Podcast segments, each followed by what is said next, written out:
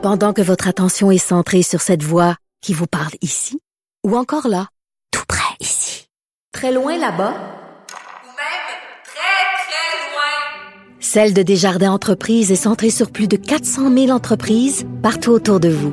Depuis plus de 120 ans, nos équipes dédiées accompagnent les entrepreneurs d'ici à chaque étape pour qu'ils puissent rester centrés sur ce qui compte, la croissance de leur entreprise.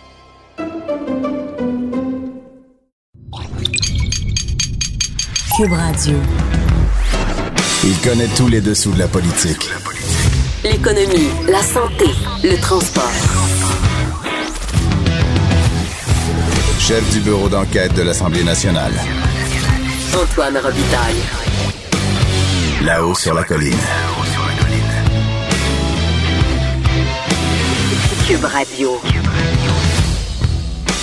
Bon mardi à tous en direct du Cochron ici à Québec. Euh, le gouvernement n'est pas à Québec malheureusement, il est à Gatineau en Conseil des ministres au Hilton de Lac Lemay. Euh, ça nous- évidemment quand même tout ça nous érotise car il y aura plein de déclarations de ministres. On est aussi érotisé parce que c'est mardi et mardi à 13h45 on parle à nos constitutionnalistes. À 13h30, on parlera aussi de fraude de CV dans l'industrie informatique avec un informaticien qui euh, dont le CV a été euh, euh, traficoté. Et à 13h15, on discutera euh, avec José Legault du panier de crabes des signes religieux. Mais d'abord, on a deux vadrouilleurs et un compteur aujourd'hui dans le cochon. Commençons tout de suite, en fait, par la vadrouilleuse. Il y a de la joie. Bonjour, Oui, bonjour les il y a de la Geneviève Lajoie, correspondante parlementaire pour le Journal de Québec et de Montréal. Comme ça, les libéraux... euh, Bonjour Geneviève. Bonjour Antoine. Comme ça, les libéraux songent à s'excuser auprès euh, des Québécois pour la rigueur budgétaire. Certains parleraient d'austérité. Oui, écoute, euh, le Parti libéral est en reconstruction et donc traverse des moments de grande réflexion. Hein, et là, il y a une lettre qui euh, circule et qui demande des excuses aux Québécois pour les années d'austérité le sous le gouvernement Couillard. Alors, euh, C'est pas rien. Ce n'est, pas rien. Je, je vais vous lire un petit extrait, ça vaut la Oui. peine quand même. Euh, Parce que tu as obtenu la lettre. J'ai obtenu la lettre. Donc, force est de constater que nous avons raté notre cible en voulant aller trop loin, trop rapidement pour revenir à l'équilibre budgétaire. Et on ajoute, il est temps de reconnaître que nous aurions dû mieux protéger notre filet social dans notre quête vers des finances publiques plus saines et plus durables, et pour cela, je me dois de leur présenter nos excuses. C'est sérieux. C'est clair aussi. Hein? On dit qu'on a carrément erré. Et c'est rare qu'on voit ça quand même, un parti qui s'excuse. On voit des fois des politiciens qui s'excusent. Des fois, je me souviens de Pauline Marois qui s'est excusée pour la, la mise euh, à la retraite de, de- des infirmières, par exemple. Mais euh, ça irait loin. Ça serait, ça serait tout un, comment dire, un geste de la part du caucus libéral. J'ai l'impression que ça va être au, au, au menu là, de- des discussions du caucus qui s'en vient. En tout cas, si ce l'était pas, ça le sera. maintenant, maintenant qu'on est au courant publiquement de cette lettre qui circule au Parti libéral, bien sûr, c'est très divisé euh, dans, le, dans, le, dans les rangs libéraux. Il y en a qui sont plutôt d'accord avec cette position-là, alors que d'autres pas du tout. Euh, mais c'est intéressant euh, parce que ça réveille aussi la course au leadership d'une certaine façon. Ben oui. Oui, parce que là, euh, là les clans s'inquiètent. Là, Euh, bon, quelle sera la meilleure position pour séduire les électeurs du Parti libéral, mais aussi les Québécois euh, dans les prochaines années. Donc, euh, faut, faut com- commencer par faut séduire les militants, non? Exactement. Est-ce que c'est pas euh, un message douloureux à envoyer dès le départ? On s'excuse, puis vous, les militants, vous avez appuyé ce parti-là dans les quatre dernières années. C'est risqué peut-être pour C'est- un... C'est certainement risqué, mais euh, il y en a qui... Il y en a qui... Je, je vois le compteur qui rit là-bas. Ah, le compteur, c'est Jean-François Gibault Oui. qui est crampé. Ah oui. Euh, il connaît ça, les Ben, excuses. je connais lui? ça, les excuses, oui. Ah bon, OK. Je connais oui. ça. le- oui, le- parce le- que toi, tu as milité au Parti québécois, Ben oui, au été Parti, dans des gouvernements. Parti québécois, a testé, on a testé la formule et euh, j'ai toujours pensé que c'est euh, Jean-Marc Fournier qui nous donnait la réponse quand il nous disait tout simplement la meilleure preuve, c'est l'aveu. Alors, lorsque nous-mêmes, on cautionne les gestes qui nous sont reprochés, ben, euh, c'est maintenant admis et euh, ça peut nous être euh, ramené régulièrement euh, qu'on a euh, qu'on a pêché à, gauche et à droite. Donc, si la formule fait fait au nouveau Parti libéral, ben, on verra. D'a- D'ailleurs, d'ailleurs, je vous dirais que plein de commentaires, c'est que le Parti libéral est visiblement en train de se transformer en PQ. En Parti québécois. C'est c'est les commentaires que j'ai euh, d'internautes, de gens qui, euh, qui, qui ont Autrement dit, sont devenus un panier de crabes chicanier. C'est ça que ça veut dire. Ben, euh, c'est- je pense que c'est ça, c'est ça que les gens euh, veulent dire effectivement. Euh, c'est sûr que quand, quand on est rendu dans les banquettes de l'opposition, euh, les réflexions sont aussi beaucoup plus difficiles. On est habitué à voir le Parti libéral comme un parti euh, au front uni, hein, solidaire euh, publiquement, mais ça ne veut pas dire qu'à l'interne il se passe rien. Et là, on voit que euh, en ce moment, c'est une c'est une période intense pour le Parti libéral. Et bien sûr, là, le caucus, euh, ça risque d'être euh, d'être intense. Qui va se passer aussi au caucus qui a lieu, le caucus précessionnel du Parti libéral, qui sera jeudi et vendredi cette semaine. C'est difficile aussi pour une formation politique, j'ai l'impression, euh, de, nier qu'on a blessé la population, qu'on a blessé en tout cas des parties de la population.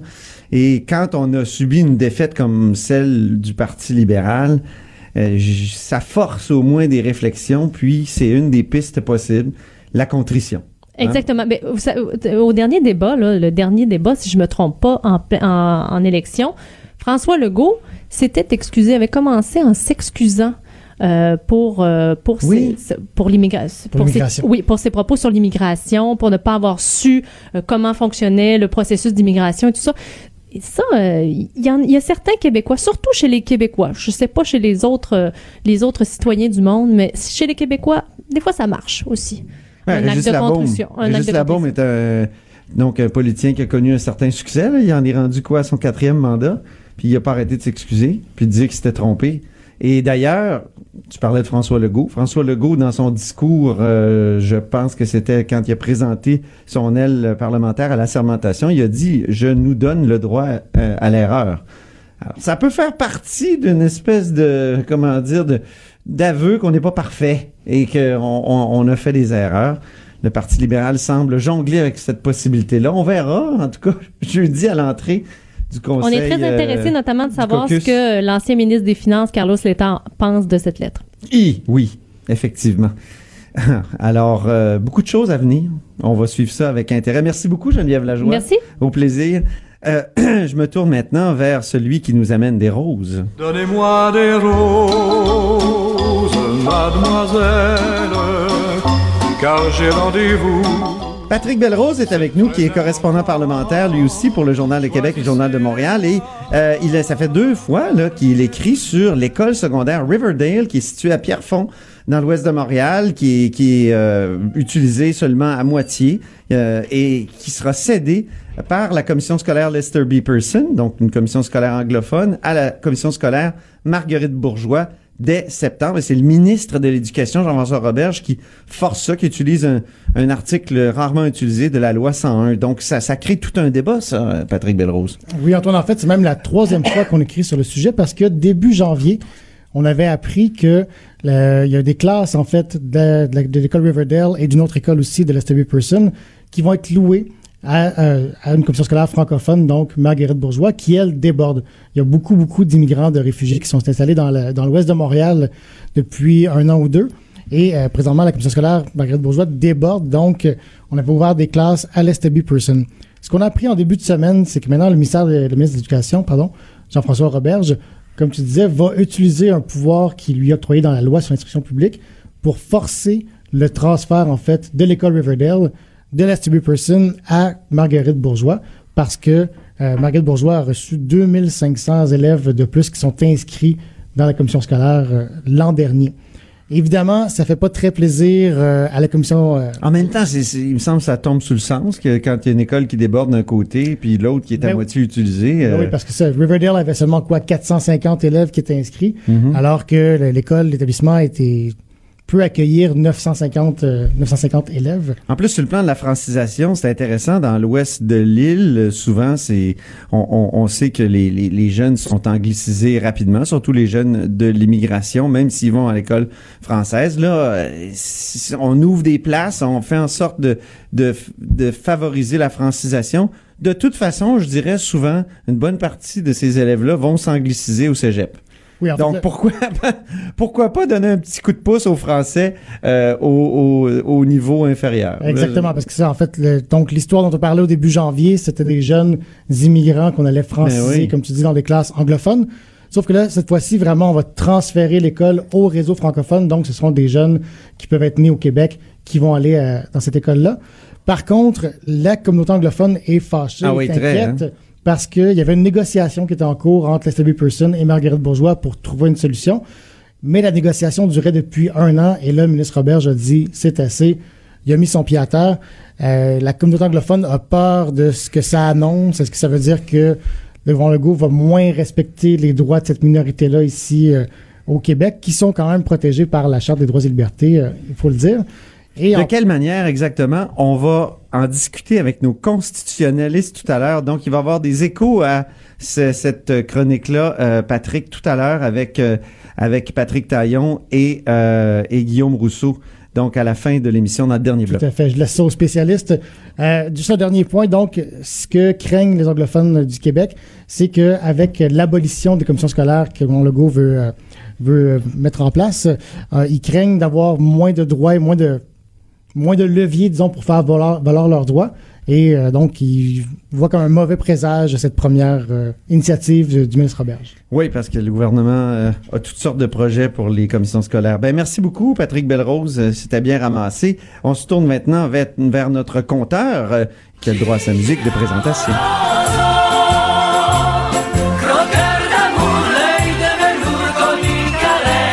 Croqueur de chiffres, comme je dis souvent, Jean-François. Gibault. Euh, Lui-même, bonjour, Théo Taxi qui Bonjour. ferme. Eh oui, un chiffre. Quel est le euh, chiffre un du jour? chiffre rouge aujourd'hui, Oui. 60 millions et même un peu plus. D'argent public? Les pertes, euh, les pertes encourues par les différents partenaires et les gouvernements dans euh, Théo Taxi. Euh, oui, parce que c'est beaucoup d'entreprises publiques, hein, t'es, euh, l'aventure Théo, parce que bon, la, la, la caisse de dépôt est investisseur, c'est de l'argent public. Investissement Québec est investisseur, évidemment, de l'argent public, euh, des subventions du ministère des Transports, du fonds, ironiquement, du fonds pour venir en aide à l'industrie traditionnelle du taxi aussi, qui l'argent qui est passé là-dedans. Le fédéral y était, et, et même les fonds de travailleurs. Hein, souvent, on approche la période des REER, là, les gens vont mettre leur, euh, leurs économies dans le fonds de solidarité, dans le fonds d'action. Et ils étaient investisseurs et on sait qu'à chaque fois, il y a un crédit d'impôt de 30 qui est payé Oui. par le gouvernement. Donc, c'est argent public, par de cet argent public, par de cet argent public, euh, probablement pour une aventure qui était peut-être un peu euh, prématurée prématurée, je dirais, en ce sens que euh, on voyait l'innovation technologique, on voyait l'arrivée de la voiture électrique, on a voulu réformer en même temps le mode de rémunération des chauffeurs.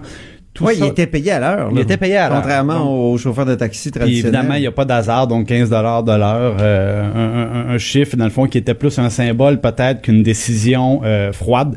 Euh, et c'est sûr que, par exemple, si on pense aux voitures, euh, le, le prix des voitures électriques, on le sait, une voiture électrique de, de voilà quelques années, c'était très cher avec un rendement, une économie Hey, dans les le fond. Tesla, ça coûte cher. Ben, là. c'est ça. Quand on parle d'une voiture qui, qui, qui se transige selon le modèle aux alentours de 100 000 dans une industrie où le prix de la course est fixe et ne peut pas être augmenté, c'est difficile. C'est difficile d'y arriver. Donc, c'était pas non plus les conditions favorables à, à, à ce genre d'entreprise-là. Mais bon, euh, il y avait quelque chose de, de, de d'innovant, il y avait quelque chose de vertueux. On sait avec les, les voitures électriques, mais malheureusement, aujourd'hui, bon. L'enfer est pavé de bonnes intentions. Exactement, puis on va le Et de, malheureusement et de projets vertueux. Ouais, puis tout Oui, le monde y ça. était, hein, je veux dire. Moi, je vais te dire, c'est très dommage. Mon éditorial aujourd'hui, ce serait le, le suivant.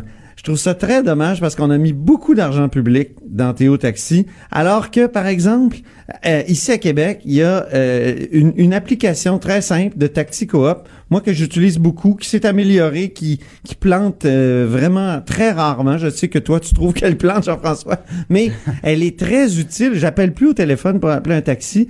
Or, ça a coûté 500 000 dollars et elle vivote cette application-là de projet pilote en projet pilote. Et, et- et- il me semble qu'avant de d'aller acheter des Tesla, on aurait pu au moins avoir euh, financé une bonne application pour nos taxis ici, les aider à prendre le virage. Et, et contre Ben voilà. Uber, qui est, qui est un qui est un système qui a peut-être le droit d'exister, mais qui, qui qui comprend ces zones d'ombre euh, et, et, et donc euh, oui, voilà. Et qui ne fait pas jeu égal non plus. Exactement. Parce que ouais, vraiment, pas le- jeu le- égal. avec Uber, si vous commandez une voiture de luxe, vous pouvez, hein, ça va être plus cher. Et si Ouais. vous voulez avoir une voiture en période de pointe, c'est la même chose. Donc, les, les règles n'étaient pas les mêmes pour tout le monde. Puis, ben, malheureusement, c'est en bonne partie des Merci. contribuables qui vont en faire les frais. Merci infiniment, notre compteur Jean-François Gibault, donc euh, directeur de la recherche euh, à QMI. Et merci encore une fois, Patrick Belrose, qui est correspondant parlementaire au Journal de Québec, Journal de Montréal. De 13 à 14. Là-haut sur la colline. La politique autrement dite. Cube Radio. Et oui, c'est reparti. On recommence à discuter des signes religieux. Un projet de loi même va être déposé par le gouvernement Legault incessamment, donc euh, en début de, de, session parlementaire. la session parlementaire commence le 5 février, donc euh, dans une semaine exactement. Et euh, je rejoins José Legault, politologue et chroniqueuse au Journal de Montréal, qui a récemment chroniqué justement sur le sujet. Bonjour José Legault. Bonjour Antoine, ça te manquait hein, de parler de signes religieux. hein? Ah oui, ah oui. Ah. Le mardi, je dis souvent au dé- en début d'émission que je suis érotisé parce qu'on va discuter de constitution, mais ça commence à, être le cas aussi quand je discute de, de signes religieux. Ça revient tout le temps, c'est comme un Euh, serpent de mer. Hein. Oui, exact, exactement. Et d'ailleurs, je voudrais juste, euh, j'ai ouvert une petite parenthèse, euh, mais euh, bravo pour ta chronique aussi ce matin, franchement là. euh, Ah, merci, qui merci passe à. Paris, mon Dieu, mon Dieu, mon Dieu. On sait que le français est pas du tout en danger. Euh, En France, hein, ça, ça, ça va sans dire, mais cette espèce de fétichisation de l'anglais partout, là, c'est euh, ça commence à être un peu pénible.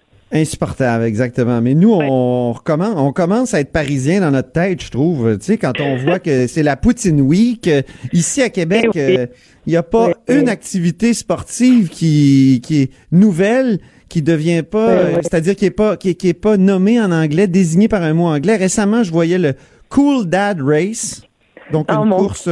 Ouais. Au Saguenay, j'ai j'ai entendu dire qu'il y avait le le Blueberry euh, euh, Bowl.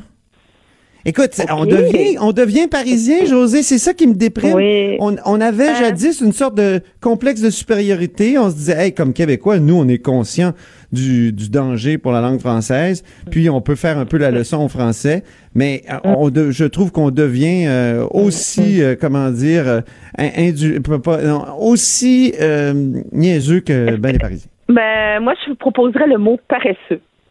Oui, c'est ça. C'est une sorte de. Oui, c'est une sorte la d'abandon. Oui, oui, mais C'est la ça, là, les, on baisse les bras, puis euh, en tout cas, je j'espère qu'on va retrouver cette possibilité-là de cette ou, ou ce sens-là de, de la défense de la différence en Amérique du Nord, qui est le, le français en Amérique du Nord et le bon français. Oui, c'est c'est pas contre l'anglais, c'est simplement que la langue française est une belle et grande langue aussi, et euh, c'est la nôtre. Hein? C'est la nôtre. Oui. Alors, euh, comme les Français, utilisons-la.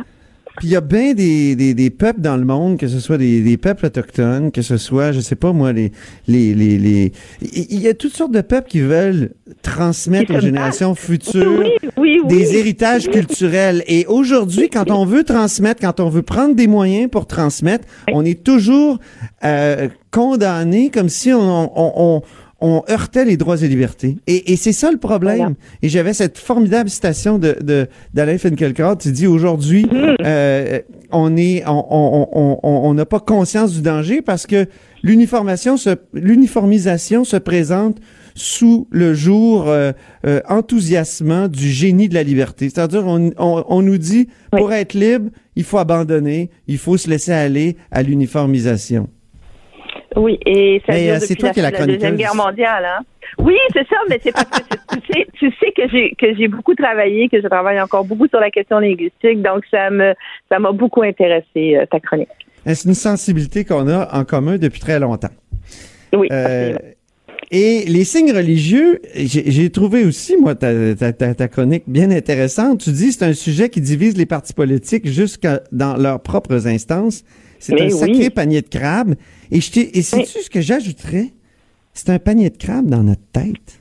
C'est-à-dire que Eh oui. Anna Arendt dit qu'on discute toujours dans notre tête. Et, et moi, Oui. il y a une partie de mon cerveau qui est pour la- une certaine interdiction, une limite aux signes religieux, puis il y a une autre partie qui Mhm. dit ben non, il faut donc c'est difficile de choisir même, je dirais pour rire de se faire une religion là-dessus et c'est pour ça que c'est un Oui, sujet qui revient constamment, j'ai l'impression parce que c'est très difficile à trancher. C'est un peu ce que je, ce que j'essaie d'expliquer hein, quand je dis que déjà la question des signes religieux, ça crée un gros malaise, mais ça crée un gros malaise dans notre tête. Et euh, je pense pour la raison suivante justement, c'est-à-dire que bon, il y a la moitié du cerveau, je sais pas si c'est la gauche ou la droite là, mais il y a la moitié du cerveau qui dit euh, oui, en effet, comme principe euh, général, euh, oui, les agents de l'État devraient, de, devraient être neutres sur le plan religieux, ne devraient pas porter de, de signes religieux, etc. Ça, c'est intellectuellement, là, c'est impeccable. Hein? On peut discuter de ça, tout ça, mais Là, il y a l'autre moitié du cerveau qui rentre, hein, la moitié qui, qui voit peut-être de, de manière un petit peu plus réaliste ce qui se passe. C'est-à-dire que dans les faits, ce dont on parle, c'est du hijab. C'est le signe religieux qui dérange euh, et qui dérange une partie euh, importante de la population. Ça, c'est évident. Et ce n'est pas par islamophobie. Hein, ça ne veut pas dire qu'il n'y a pas des islamophobes au Québec. Là, il y en a partout. Euh, je veux dire, comme il y a des antisémites puis des francophobes puis bon, etc. mais comme société, c'est pas un réflexe qui est islamophobe. C'est pour ça que j'ai beaucoup aimé, je la cite, cette, cette étude qui, qui a été citée par le Devoir, qui va être oui. dans le Canadian Journal of Political Science, qui dit justement cette partie-là du cerveau des Québécois là, qui est pour euh, l'interdiction des signes religieux, c'est pas par islamophobie, parce, parce que c'est vraiment de ça dont on parle. On parle du foulard islamique, c'est lui qui dérange. C'est pas, on n'a jamais parlé de la kippa, on n'a jamais parlé de la croix dans le cou, du turban etc. Parce qu'on, on, il y a plusieurs personnes qui le voient comme un signe d'oppression des femmes. Donc, c'est une question de droits humains ou etc. Moi, je partage pas tout à fait cette vision-là, mais en tout cas, mais c'est ce qui est établi. Donc, dans cette étude-là, ce qu'on nous elle dit, se défend. Elle, elle, ça. elle se défend. Je ne la partage pas, mais elle se défend. Tout à fait.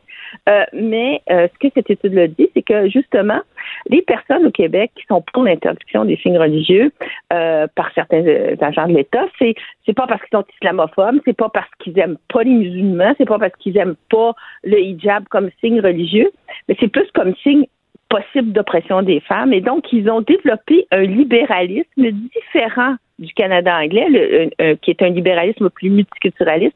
Ici, selon cette étude-là, ce serait un, un libéralisme euh, plus euh, inspiré plus des Lumières. Si on retourne en France. Moi, j'appellerais ça un libéralisme républicain.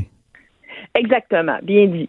Euh, donc, euh, bon, euh, c'est pas juste pour se consoler. Je pense que c'est une, je pense que c'est une observation qui est très intéressante, qui est pertinente, puis qui vient ajouter un élément important à la discussion, parce que évidemment, en ouvrant à nouveau le panier de crabe des signes religieux, oui. eh bien, euh, le gouvernement Legault et d'autres personnes vont se faire traiter d'islamophobes, etc., puisque c'est surtout du foulard euh, musulman dont il est question, je le répète.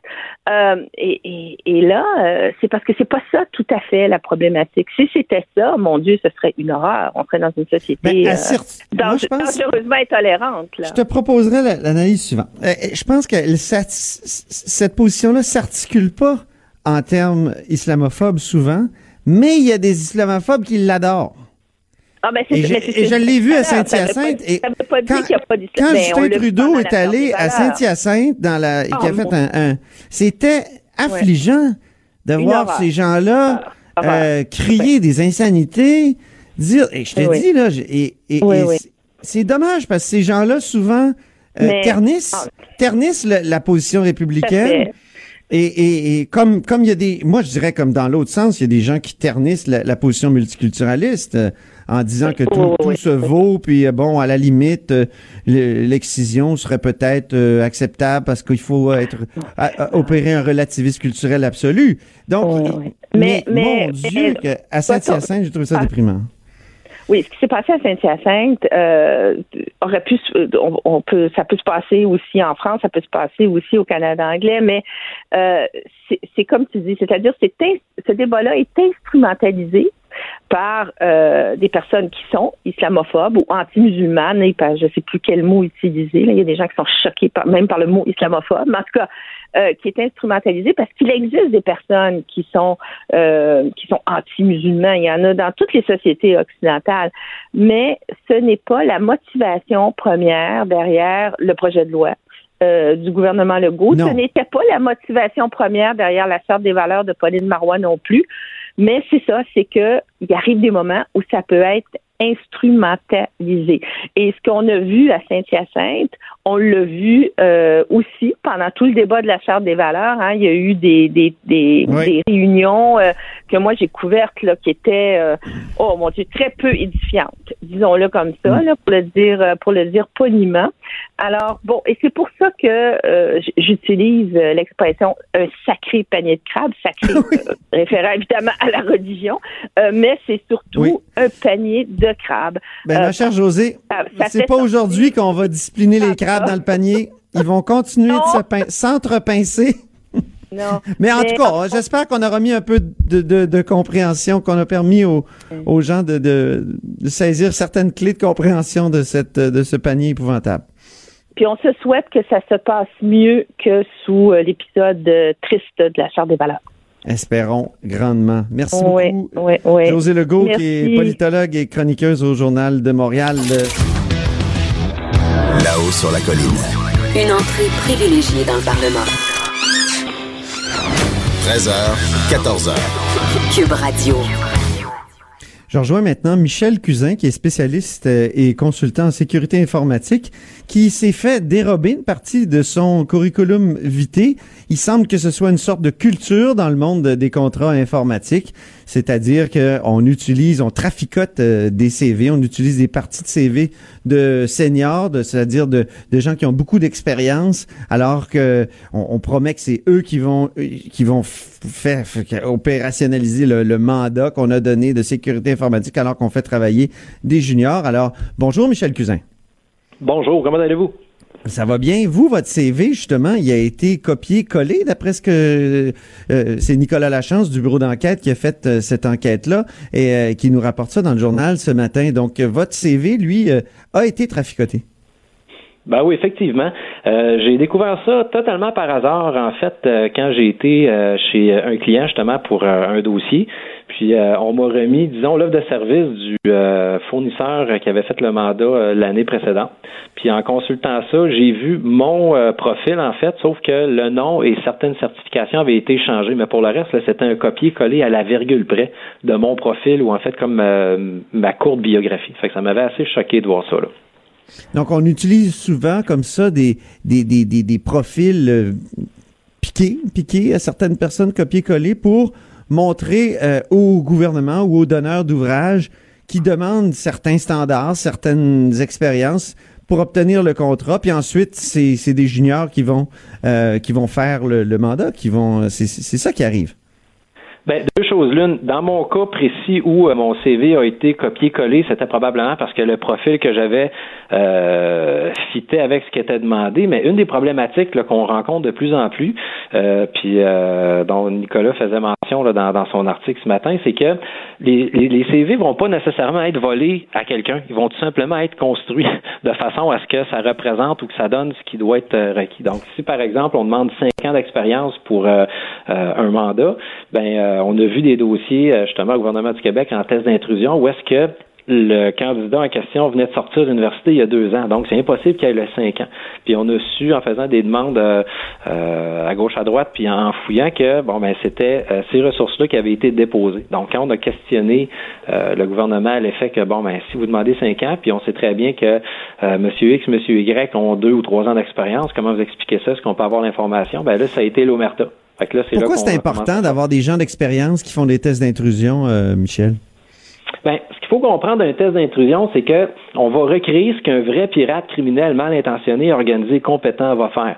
Donc là, on parle des infrastructures publiques du gouvernement du Québec. Euh, c'est sûr qu'on peut pas arriver puis prendre un junior qui n'a pas nécessairement l'expérience ou les connaissances euh, pour recréer un test de qualité qui va être probablement fait ou déjà fait par un attaquant qui vient d'un autre pays qui veut voler des ressources ou de l'information. Donc c'est c'est la vraie vie là. C'est pas juste un jeu là. On parle pas de, de, de jouer un jeu vidéo là. C'est des vrais infra publics critiques qui doivent être testés de façon rigoureuse, sérieuse.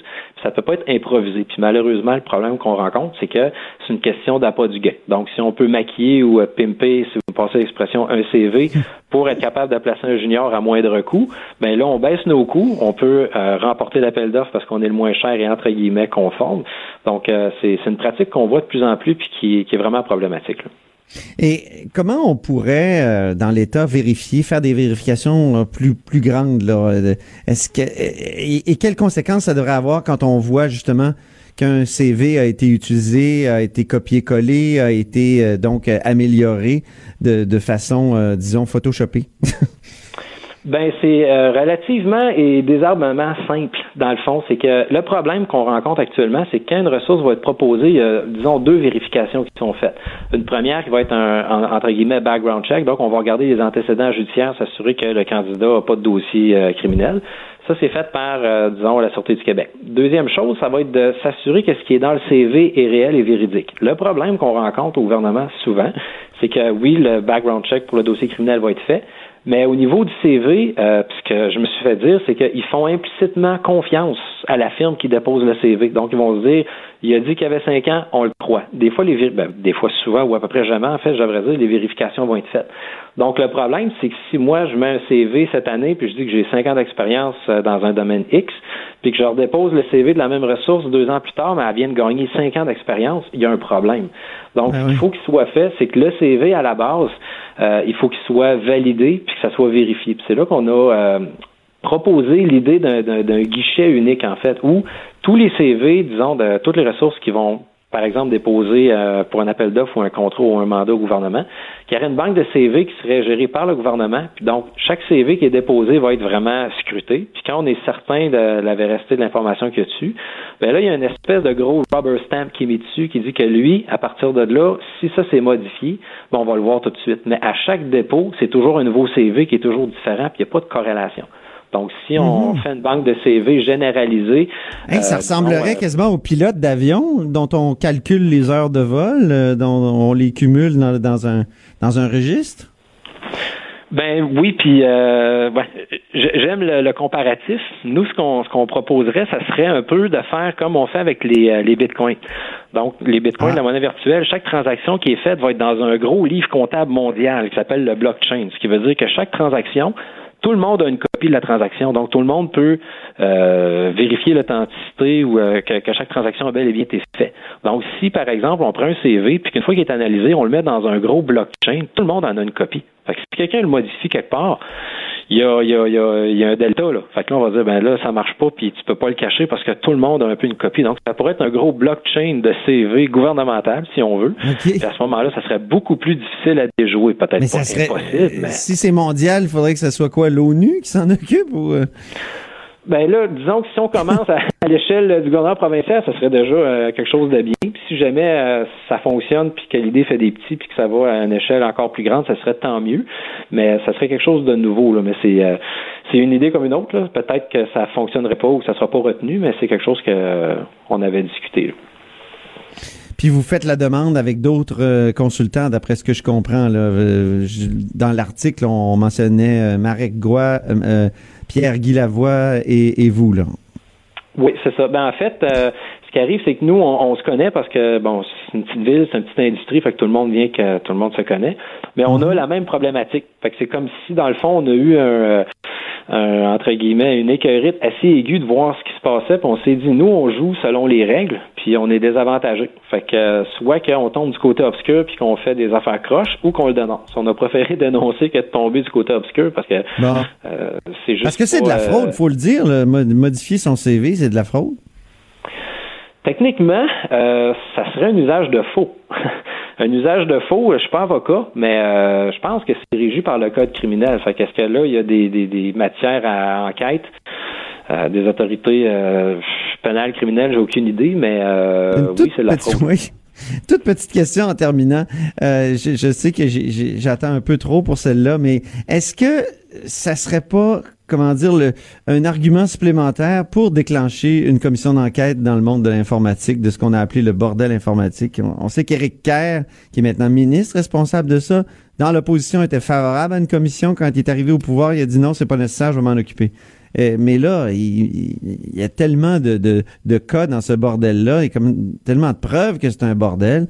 Et là, on parle de fraude, là, quand même, de, de falsification. Euh, Est-ce que c'est pas un argument supplémentaire pour une commission d'enquête? Personnellement, je pense que oui. En fait, ça, c'est ce qu'on a vu dans le journal ce matin, c'était la pointe de l'iceberg. Hein.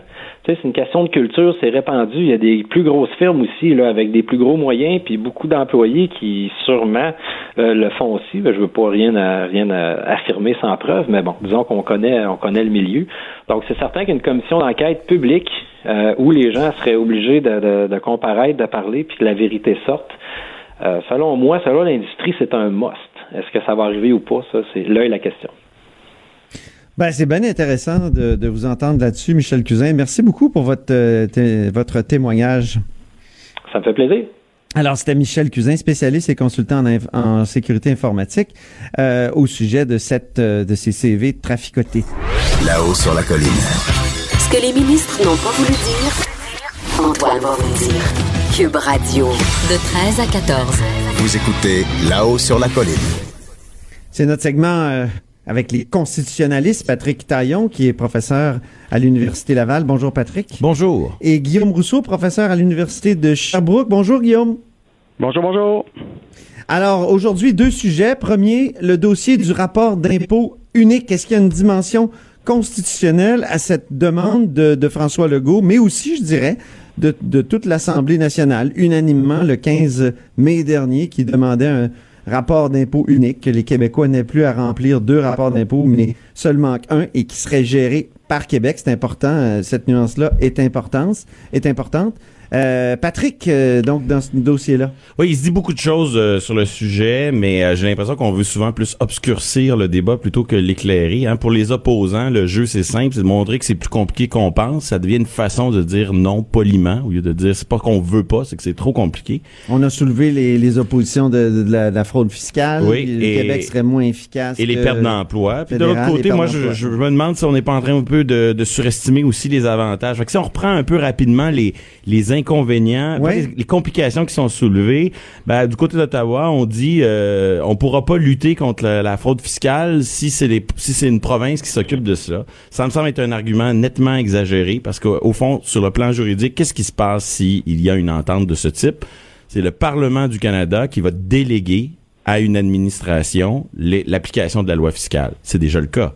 TPS, TVQ. Et il pourrait déjà, à ce moment, il la délègue à une agence fédérale il pourrait, avant, il déléguer à un ministère fédéral, il pourrait le déléguer à un organisme privé s'il veut, il peut le déléguer à une province, puis après ça, c'est cet organisme-là qui a les pouvoirs prévus par la loi. Donc, il mm -hmm. n'y a pas, il y a pas vraiment d'empêchement à ce côté-là. C'est sûr que du côté fédéral, on refuse la doctrine joie, on refuse que euh, qu'Ottawa soit, euh, que, que on, en fait, on tient à ce qu'Ottawa ait le monopole dans les relations avec les autres euh, États.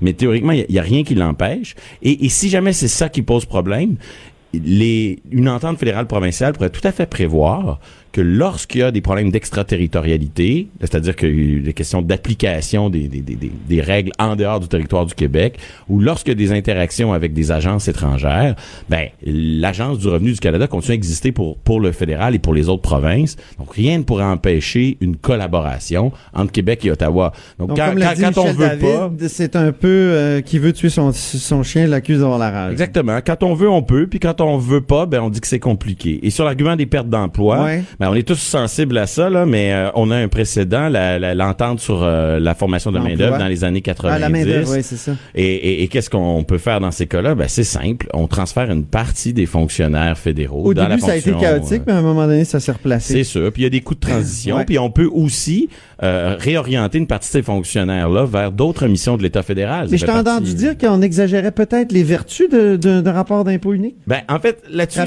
c'est ouais. que le, le, au fond, pourquoi le Québec demande ça? Évidemment, c'est pour lutter contre les dédoublements. Et je nie pas, là, on parle d'un demi-milliard d'économies, c'est pas rien. C'est sûr qu'il y a des frais de transition, mais à terme, là, c'est beaucoup d'économies. Sauf que moi, ce que je dis, c'est que à ce jeu-là, si l'argument, c'est le dédoublement, ben, on pourrait aussi enlever les dédoublements dans le domaine de la recherche, dans le domaine du soutien à la culture, et pourtant, mmh. l'administration qui finance des projets de recherche ou qui finance des projets culturels, elle exerce une plus grande discrétion que l'administration qui tra traite des formulaires d'impôt. Donc, en bout de ligne, mm -hmm. qu'est-ce qui motive la CAQ dans ce dossier-là? C'est évidemment l'image d'une efficacité administrative accrue, les économies qui viennent avec, et le fait que ça touche tous les citoyens et toutes les entreprises. Mais si on prend un peu de recul, c'est quoi le plus gros obstacle euh, au fonctionnement du fédéralisme sur les questions qui touchent les finances publiques, c'est évidemment le pouvoir fédéral de dépenser. C'est Ah ça qui crée de la subordination. Euh, c'est ça qui crée euh, Il des y a des problèmes. combats plus urgents. C'est ça, et des combats plus urgents, ça veut pas dire que c'est pas Guillaume? intéressant. Guillaume Rousseau? Ouais, ben rapidement, c'est effectivement, c'est sûr que le pouvoir fédéral de dépenser, c'est c'est plus gros, ça a plus d'impact, c'est beaucoup plus structurant que juste la question du rapport d'impôt. L'avantage du rapport d'impôt, c'est que ça parle à monsieur, madame, tout le monde. Alors que le pouvoir de dépenser, vous et moi, on sait ce que c'est et les impacts que ça a, mais pour monsieur, madame, tout le monde, le pouvoir fédéral de dépenser, c'est pas évident. Alors que le rapport d'impôt, ça parle au monde, donc c'est une façon d'avoir une bataille autonomiste sur le plan constitutionnel euh, au sens large avec ce, ce, ce, ce, ce lien avec la population peut-être plus que, que d'autres batailles. Et en plus, il semble y avoir une ouverture au niveau du rapport d'impôt de la part du, du Parti conservateur. Le NPD a peut-être reculé, mais en tout cas, du- de la part du Parti conservateur qui a des chances de prendre le pouvoir, il semble y avoir une ouverture, ce qui n'est pas nécessairement le cas pour le, le pouvoir de dépenser et son encadrement. Il y a déjà eu des promesses sur le pouvoir de dépenser. Moi, je me souviens de Stephen Harper. Ouais, 2006, c'est- ça, je crois, avait dit on va mais- l'encadrer. Puis il avait même euh, promis une charte du fédéralisme d'ouverture que nous n'avons jamais vue. Moi, j'y avais posé la question même une fois ici à l'Assemblée nationale quand tu étais venu. On, je pense que ça, clôt euh, notre premier sujet. Notre deuxième, l'école euh, donc anglophone qui sera transformée en école francophone en raison de la loi 101. On en a parlé tout à l'heure avec euh, Patrick Belrose dans notre euh, premier bloc. C'est une chose qui arrive rarement, mais en même temps, il y a une école qui déborde là euh, en milieu anglophone, Euh, c'est-à-dire il y a des écoles qui débordent euh, en milieu francophone, dans la commission scolaire francophone dans le dans, dans l'ouest de l'île, et alors qu'il y a une école anglophone qui est, qui est presque vide, mais en tout cas à 50% vide, et euh, le ministre Roberge a décidé d'utiliser l'article 477.1.1 de la loi sur l'instruction publique pour euh, accélérer ce transfert-là d'une école, d'une commission à une autre.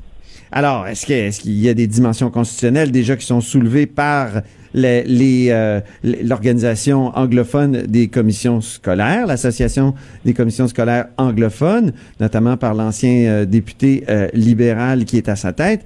Est-ce qu'ils ont une cause, Guillaume Rousseau? Oui, effectivement. Je pense qu'ils ont des, arguments à faire valoir, c'est-à-dire essentiellement autour de l'article 23 de la Charte canadienne des droits, qui prévoit le droit à l'instruction dans la langue de la minorité, mais l'interprétation qui en a été faite, c'est plus qu'un droit simplement d'avoir accès à une école euh, dans la langue de la minorité, c'est-à-dire une école anglophone au Québec. C'est aussi le droit pour la communauté minoritaire de gérer ces écoles. Et là, on peut penser que la décision du ministre ben, vient ici un peu euh, porter atteinte à ce droit de gestion de la, de la, de la minorité linguistique sur euh, une de ces écoles. Et en plus, il y a le, grand principe sous- sous-jacent de la Constitution canadienne qui est le principe de la protection des minorités. Alors ça aussi, ça peut être plaidé pour euh, orienter l'interprétation de la Cour dans cette affaire-là. Alors, il y a- il des vrais arguments. C'est pas sûr que ça que, que- que nécessairement s'il l'emporterait, mais il y a des vrais arguments à valoir, à faire valoir et il y a une vraie cause qui pourrait être plaidée.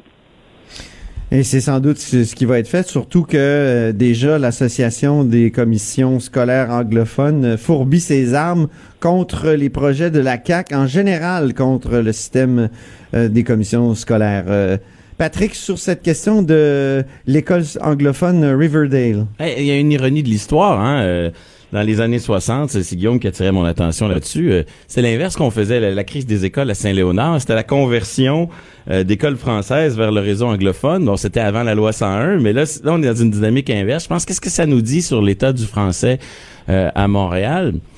Euh, Chose certaine, la minorité anglophone historique, celle qui a le droit d'aller à l'école en anglais, donc une, une minorité enracinement, euh, en- enracinée euh, au Québec. Cette minorité-là, il est vrai qu'elle recule démographiquement et il est vrai que ça explique une partie de son insécurité identitaire puis une partie de ses revendications. Mais en même temps, euh, l'anglais à Montréal, lui, il progresse. Et c'est là tout le paradoxe de la Ouais. situation linguistique à Montréal et du combat qui se mène tous les jours. Il y a une minorité qui recule et qui t'inquiète, qui voit ses écoles fermées. Puis en même temps, il y, a une, il y a une langue qui domine la vie à Montréal. Et comment on gère ce paradoxe, c'est pas évident. Plusieurs euh, enfants d'immigrants qui vont aller à l'école euh, Riverdale, qui va devenir Bon, en fait, francophone. parler anglais dans le corridor. Ils vont parler anglais dans le corridor, puis au cégep, où est-ce qu'ils vont aller? Évidemment. Ils vont aller au plus gros cégep du Québec, qui est le cégep Dawson. Donc, euh, au fond, c'est peut-être juste une façon de donner un un coup de pouce euh, un petit peu aux Français, euh, au, au- au- au- je dirais, au palier inférieur de l'éducation, je trouve. Oui, effectivement. Par même temps, c'est la situation inverse. Donc, au cégep, au cégep, euh, la croissance euh, de, l'effectif d'étudiants est beaucoup plus im- importante au niveau des, des cégeps anglais que dans les cégeps de langue française. Donc, ça s'est demandé si à un moment donné, on va pas transférer des bâtiments, des immeubles, des cégeps français dans les cégeps euh, anglais. Donc, et ce qu'on sait par la littérature scientifique sur les, rapports de force avec les langues et tout, c'est que c'est plus important, c'est plus indicateur de l'avenir, l'usage d'une langue au niveau des études supérieures. Parce que euh, c'est là, c'est le prestige de la langue qui est là. Donc, le fait qu'au Québec, ça aille bien pour le français au niveau des écoles primaires, c'est bien. Il faut dire qu'il y a une loi qui rend ça obligatoire. C'est parce que la loi 101 qui, qui, qui fait en sorte que les francophones et euh, les immigrants doivent aller à l'école de langue française. Donc, c'est une bonne nouvelle. Mais dès qu'il y a un libre choix et ça se passe là où c'est la langue de l'éducation supérieure, la langue de la recherche, la langue qui donne accès à des emplois mais ça se passe au niveau euh, cégep et universitaire. Et là, au contraire, c'est un développement des institutions de langue anglaise au détriment des institutions de langue française. Alors, cette histoire-là euh, d'une école primaire ne doit pas euh, nous faire oublier l'ensemble du portrait de linguistique, euh, entre autres en matière d'éducation, qui est beaucoup plus nuancé puis beaucoup plus favorable à l'anglais quand on regarde le portrait d'ensemble. Mais en même temps, si l'association des commissions scolaires anglophones va devant les tribunaux, ils ont vraiment des chances de, de, gagner, comme tu nous disais tout à l'heure, Guillaume. Oui, parce que historiquement, ce qui est drôle, c'est que d'une part, quand c'est les grands, les grands arrêts, les grandes euh, contestations constitutionnelles, très souvent la Cour suprême va trancher en faveur des anglophones, donner plus d'accès à l'école anglaise. On connaît les, les jugements Protestant School Board Association, les, mêmes qui, qui, qui aujourd'hui euh, veulent aller d'avant avec un, un recours l'ont fait euh, il, y a, il y a plusieurs années, ça a réussi. Nguyen, Solski, donc plusieurs jugements de la Cour suprême qui ont ouvert davantage les portes de l'école euh, anglaise. Mais à chaque fois, ensuite, tribunaux de première instance, le tribunal administratif du Québec, qui rend les décisions là, au jour le jour sur l'accès à l'école anglaise, mais ce tribunal-là, lui, il ferme l'accès à l'école anglaise. Il est très rigoureux dans son application de la loi 101 en disant le principe, c'est l'école française, l'accès à l'école anglaise est une exception. Vous devez remplir tous les critères, sinon vous n'y avez pas accès. Alors, c'est intéressant de voir qu'il y, a- y un- qu'il y a un jeu de pouvoir à ce niveau-là aussi, la Cour suprême étant nommée par le fédéral et le tribunal administratif du Québec est en nomination québécoise. Ça semble jouer en l'espèce. Alors, il risque d'avoir une contestation, oui, mais ensuite, euh, il reste que... Une contestation la qui risque d'être longue. Oui, ben c'est ça, là, ouais. ça, c'est- effectivement. C'est Cour supérieure, Cour d'appel, Cour suprême, donc ça prend généralement effectivement quelques années. Là. Patrick Taillon? Oui, moi, je, je- oui, pour la communauté euh, anglo-montréalaise historique, il y aura un dilemme entre mener le combat devant les tribunaux, comme vient de l'expliquer euh, Guillaume, mais il y a aussi une tentation de mener un combat politique dans la mesure où il y a cet enjeu de transfert d'une école vers le- d'un réseau vers l'autre, mais il y aura aussi la réforme attendue du gouvernement euh, Legault sur la question de l'avenir des commissions scolaires et on sait à quel point pour la communauté euh, anglo-montréalaise cette question d'avoir ce- cette forme de gouvernement local et d'élection locale qu'il maîtrise est importante. Donc les deux dossiers risquent de se mélanger. Je pense que la communauté anglophone va les citer le cas. Il va citer le cas, la communauté anglophone va citer le cas des francophones hors Québec. Et ontariens notamment, moi j'en suis certain en faisant une espèce de parallélisme habituel dans la fédération, dans notre chère Dominion. Merci beaucoup euh, Patrick Taillon ici à Québec, euh, professeur à l'Université Laval, et euh, Guillaume Rousseau, professeur à l'Université de Sherbrooke. Merci, c'est tout pour nous à la haut sur la colline. Merci d'avoir été à l'écoute. Cube Radio.